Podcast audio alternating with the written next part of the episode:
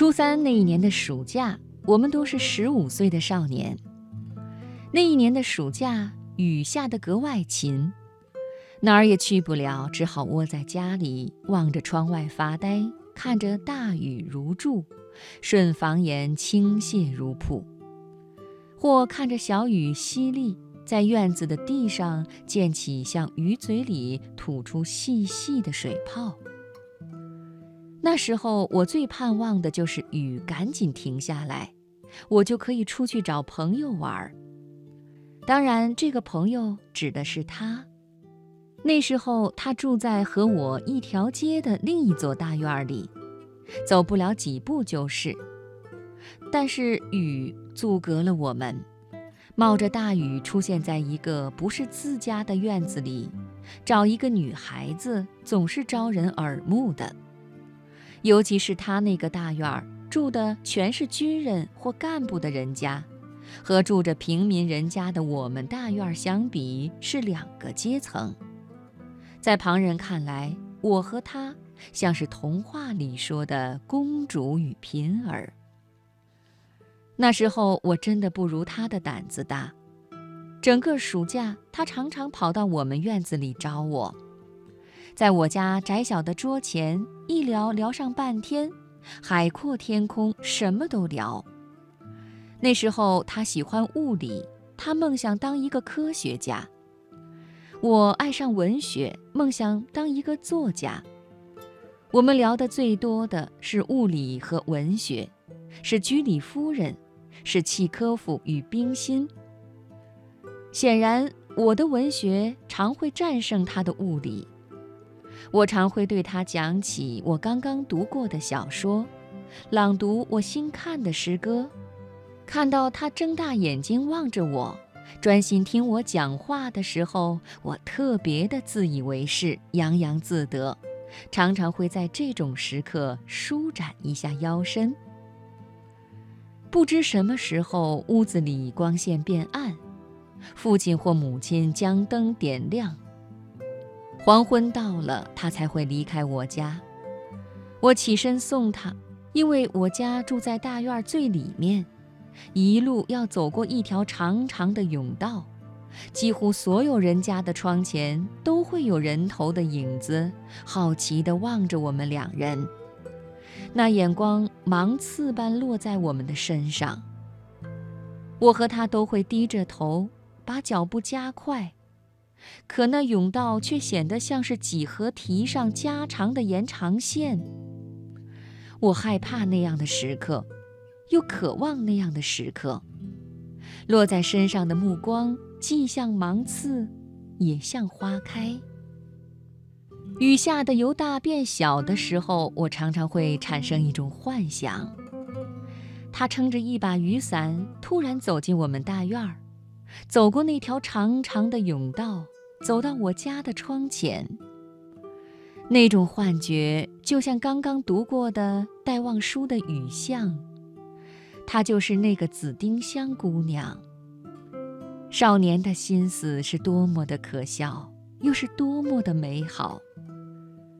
下雨之前，他刚从我这里拿走一本长篇小说《晋阳秋》。这场一连下了好多天的雨终于停了。蜗牛和太阳一起出来，爬上我们大院的墙头。它却没有出现在我们大院里。我想，可能还要等一天吧。女孩子矜持。可是等了两天，它还没有来。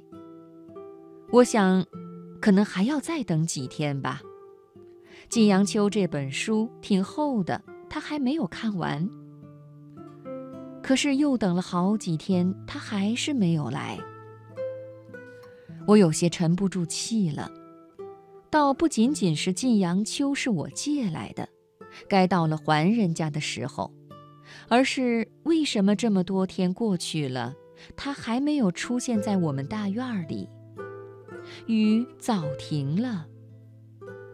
我很想找他，几次走到他家大院的大门前，又止住了脚步。浅薄的自尊心和虚荣心，比雨还要厉害地阻止了我的脚步。我生自己的气，也生他的气，甚至小心眼儿地觉得我们的友谊可能到这里就结束了。直到暑假快要结束的前一天的下午，他才出现在我的家里。那天天又下起了雨，不大，如丝如缕，却很密，没有一点停的意思。他撑着一把伞走到我家的门前，那时我正坐在我家门前的马扎上，就着外面的光亮往笔记本上抄诗。没有想到会是他。这么多天对他的埋怨立刻一扫而空。他不好意思地对我说：“真对不起，我把书弄湿了，你还能还给人家吗？”这几天我本想买一本新书的，可是我到了好几家新华书店都没有买到这本书。原来是这样，他一直不好意思来找我。是下雨天，他坐在家走廊前看这本书，不小心书掉在地上，正好落在院子里的雨水里，书真的弄得挺狼狈的，书页湿了又干。我拿过书，对他说：“这你得受罚。”他望着我问：“怎么个罚法？”我把手中的笔记本递给他，罚他帮我抄一首诗。他笑了，坐在马扎上，问我抄什么诗。我回身递给他一本《杜甫诗选》，对他说：“就抄杜甫的，随便你选。”他说了句。我可没有你的字写的好看，就开始在笔记上抄诗。他抄的是《登高》，抄完之后，他忙着站起来，笔记本掉在门外的地上。幸亏雨不大，只打湿了“无边落木萧萧下，不尽长江滚滚来”的那句。他不好意思地对我说：“你看我。”在同一个地方摔倒了两次。其实我罚他抄诗，并不是一时的兴起，整个暑假我就惦记着这个事儿。我很希望他在我的笔记本上抄下一首诗。那时候我们没有通过信，我想留下他的字迹，留下一份纪念。那时候小孩子的心思就是这样的诡计多端。读高中后，他住校，我和他开始通信，一直通到我们分别都去插队。字的留念再不是诗的短短几行，而是如长长的流水流过我们整个的青春岁月。只是如今那些信已经散失，一个字都没有保存下来。倒是这个笔记本幸运存活到了现在。那首《登高》被雨打湿的痕迹清晰还在，好像五十多年的时间没有流逝。